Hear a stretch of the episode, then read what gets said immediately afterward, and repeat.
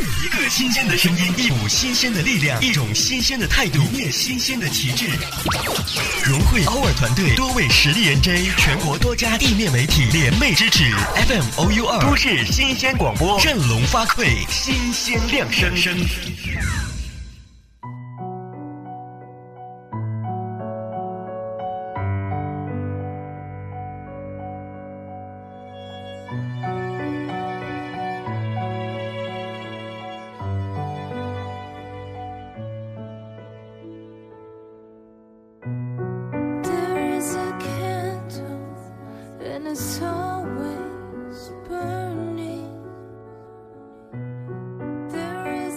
这样的一个夜晚，关上灯，舒服的躺在床上，调整一个适合入眠的姿势，音乐和声音轻轻柔柔而来。现在开始，是我和你的时间，为你静静讲述一个温馨的故事，然后伴你入眠。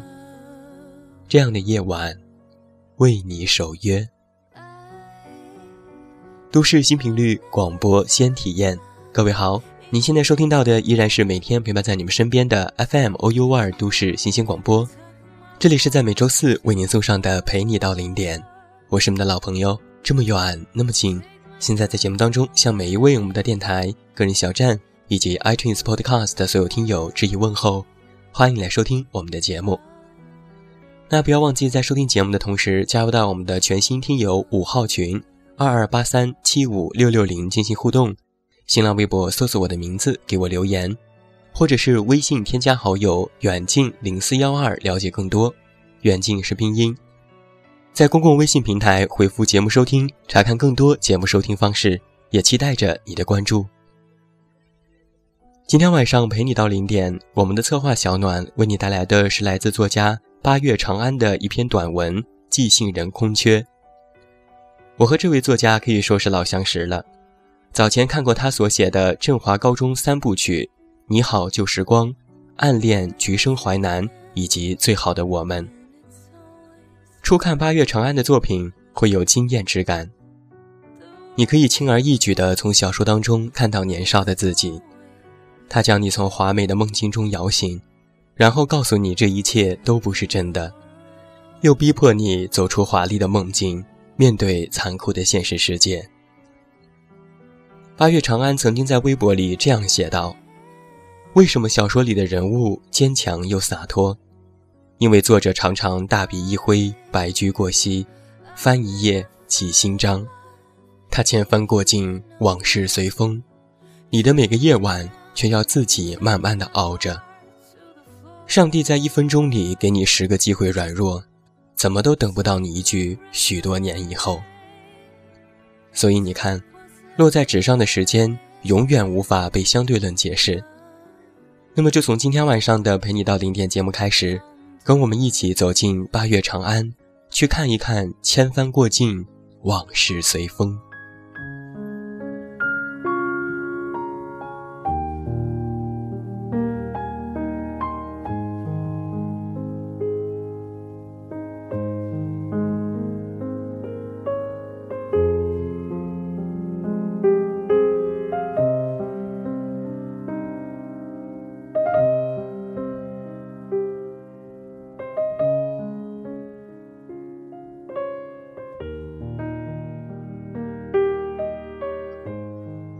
寄信人空缺，第一部分。一大早踏进临时办公室，就看到桌上白色的信封，只有收信人地址、姓名，寄信人一栏一片空白。从邮票上看，应该是同城信件。他微微诧异，心底有一种久违的喜悦和神秘感。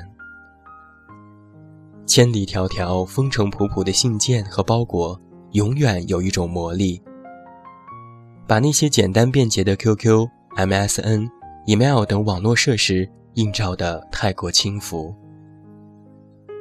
他甚至有点不舍得打开，抚摸了好几遍微微有些粗糙的信封，忽然想起小学的时候和山区小学的孩子结对子、做笔友，每次都会在信封上面。画一颗红心，或者是一个背着单肩包的小人，附着一句“邮差叔叔辛苦了”。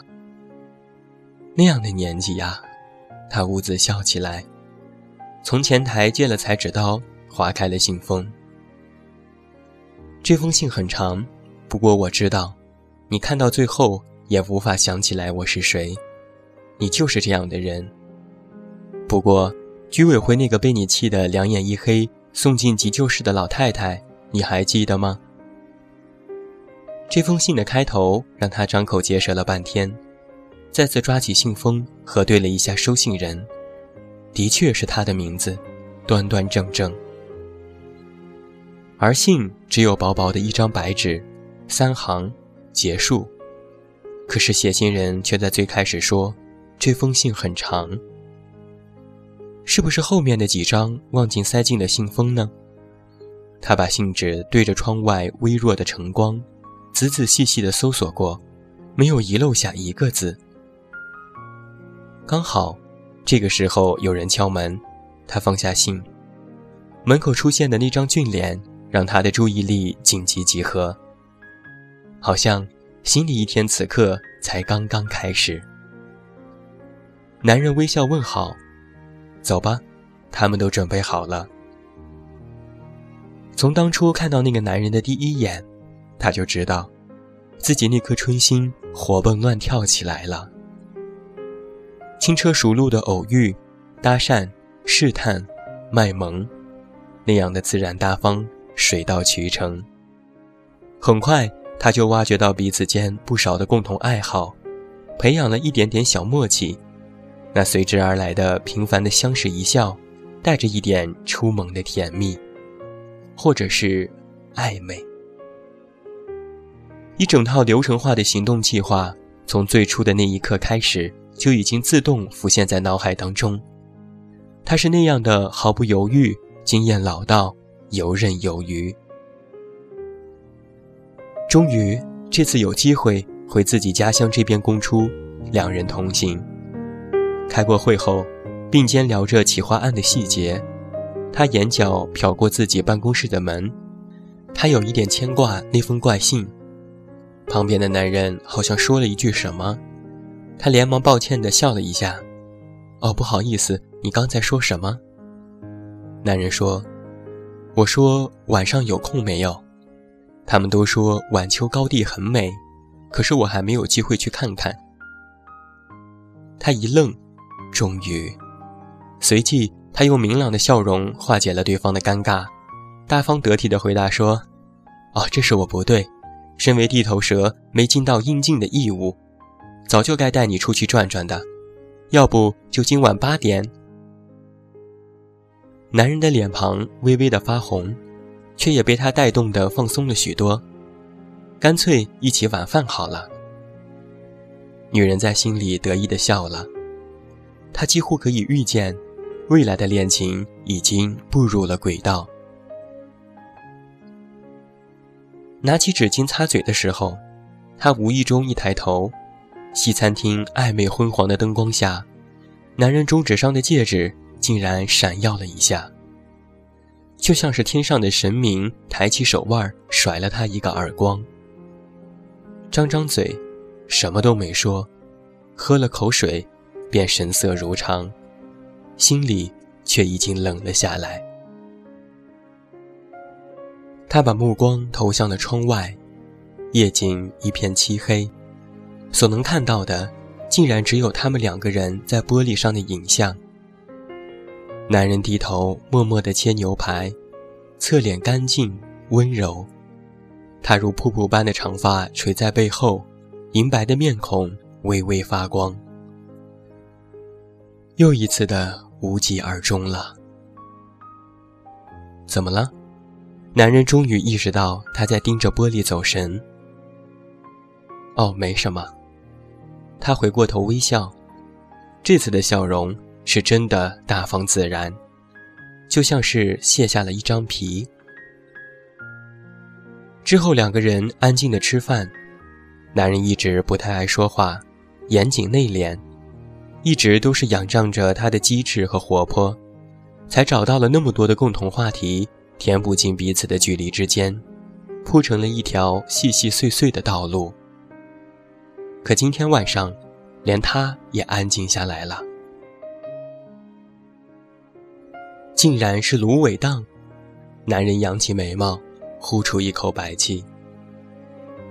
月亮刚刚升起不久，斜挂在天边，泛着浅浅的红铜色。月色下面，一片广袤的浅金色芦苇，在隆起的高地上随风微微耸动，像一只温柔懒散的沉睡的巨兽，呼吸起伏着。南方靠海的小城，到了深冬一样的冷。湿哒哒的寒气钻进毛孔中，再从心底蔓延开来。他耸肩笑了笑。我不知道长在小高地上面是不是也叫芦苇，下面又没水，就叫旱地芦苇好了。旱地芦苇，他语调上扬，他却只是笑，没有再把话题接续下去。虽然之前费了心思，但是说到底也只是付了点心思。他只怪自己太想当然，并没有感到沮丧或者是痛苦。初遇的心情像恋爱，但毕竟什么都没来得及生根发芽。他总是这样陷入恋爱，然后不治而愈。地铁站陌生男子礼貌的帮扶。嘴角若有若无的笑意，萍水相逢的小温暖，都能让他带着恋爱的心情快乐一整天。起初以为自己是花痴，后来发现，自己就是这么容易生情。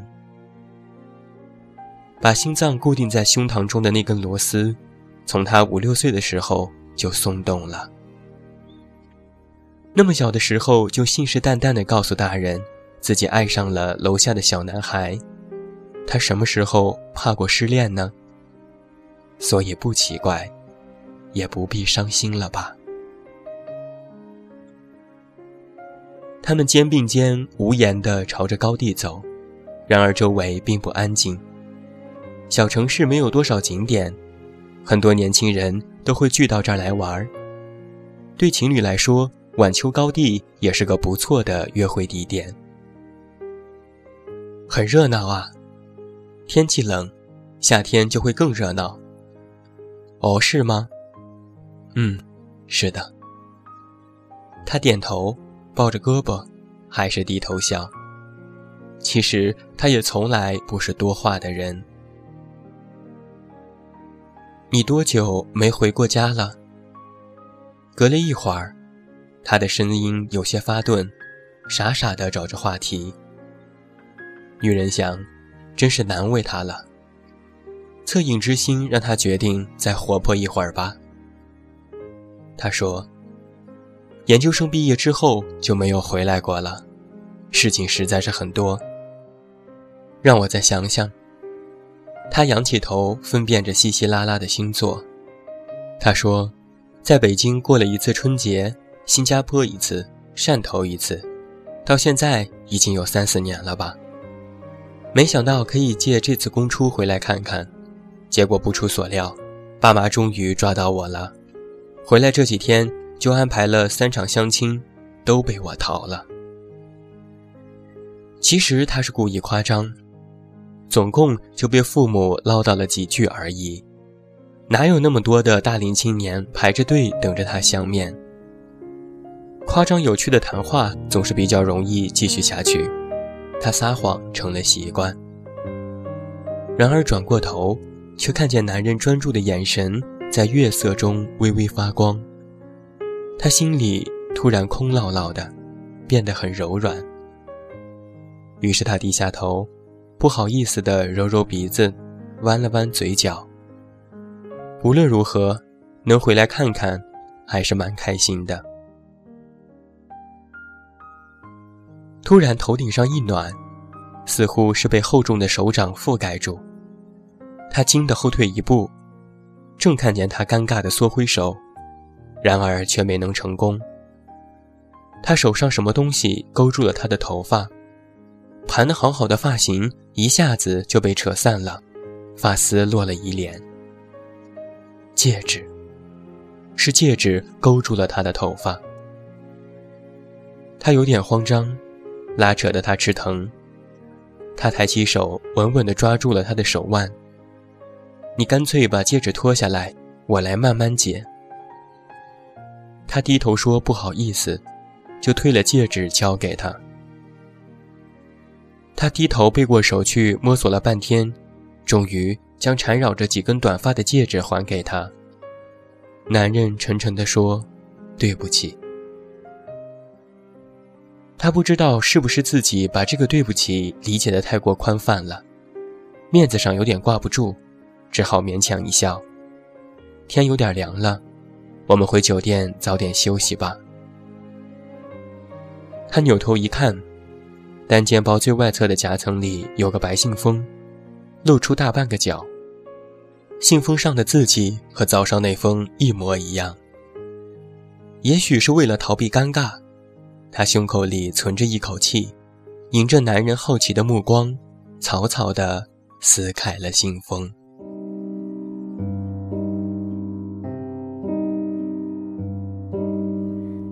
记得脸上天色将晚，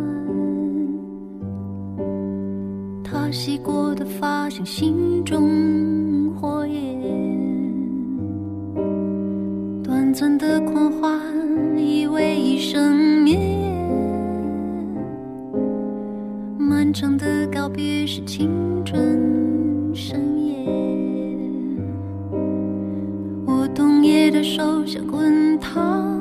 誓言，你闪烁的眼像脆弱的信念，贪恋的岁月被无尽偿还。这就是今天晚上陪你到零点，远近为你带来的来自作家八月长安的一篇文章《寄信人空缺》当中的第一部分。听到这里，你可能才发现，故事啊，才刚刚开始。有意思的情节还在后头呢。到底这个男人和他有什么关系？他们最后的命运如何？这个寄件人又是谁呢？那么下周节目同一时间，让我们就继续走进八月长安，继续看一看千帆过尽，往事随风。好了，今天晚上的陪你到零点到这儿就要和你说声再见了。远近要代表我们的策划小暖和后期思思，再次感谢每一位听友的聆听。别忘了，在下周同一节目时间，我们的再次重逢。祝大家晚安，有一个好梦。我是这么远，那么近，你知道该怎么找到我？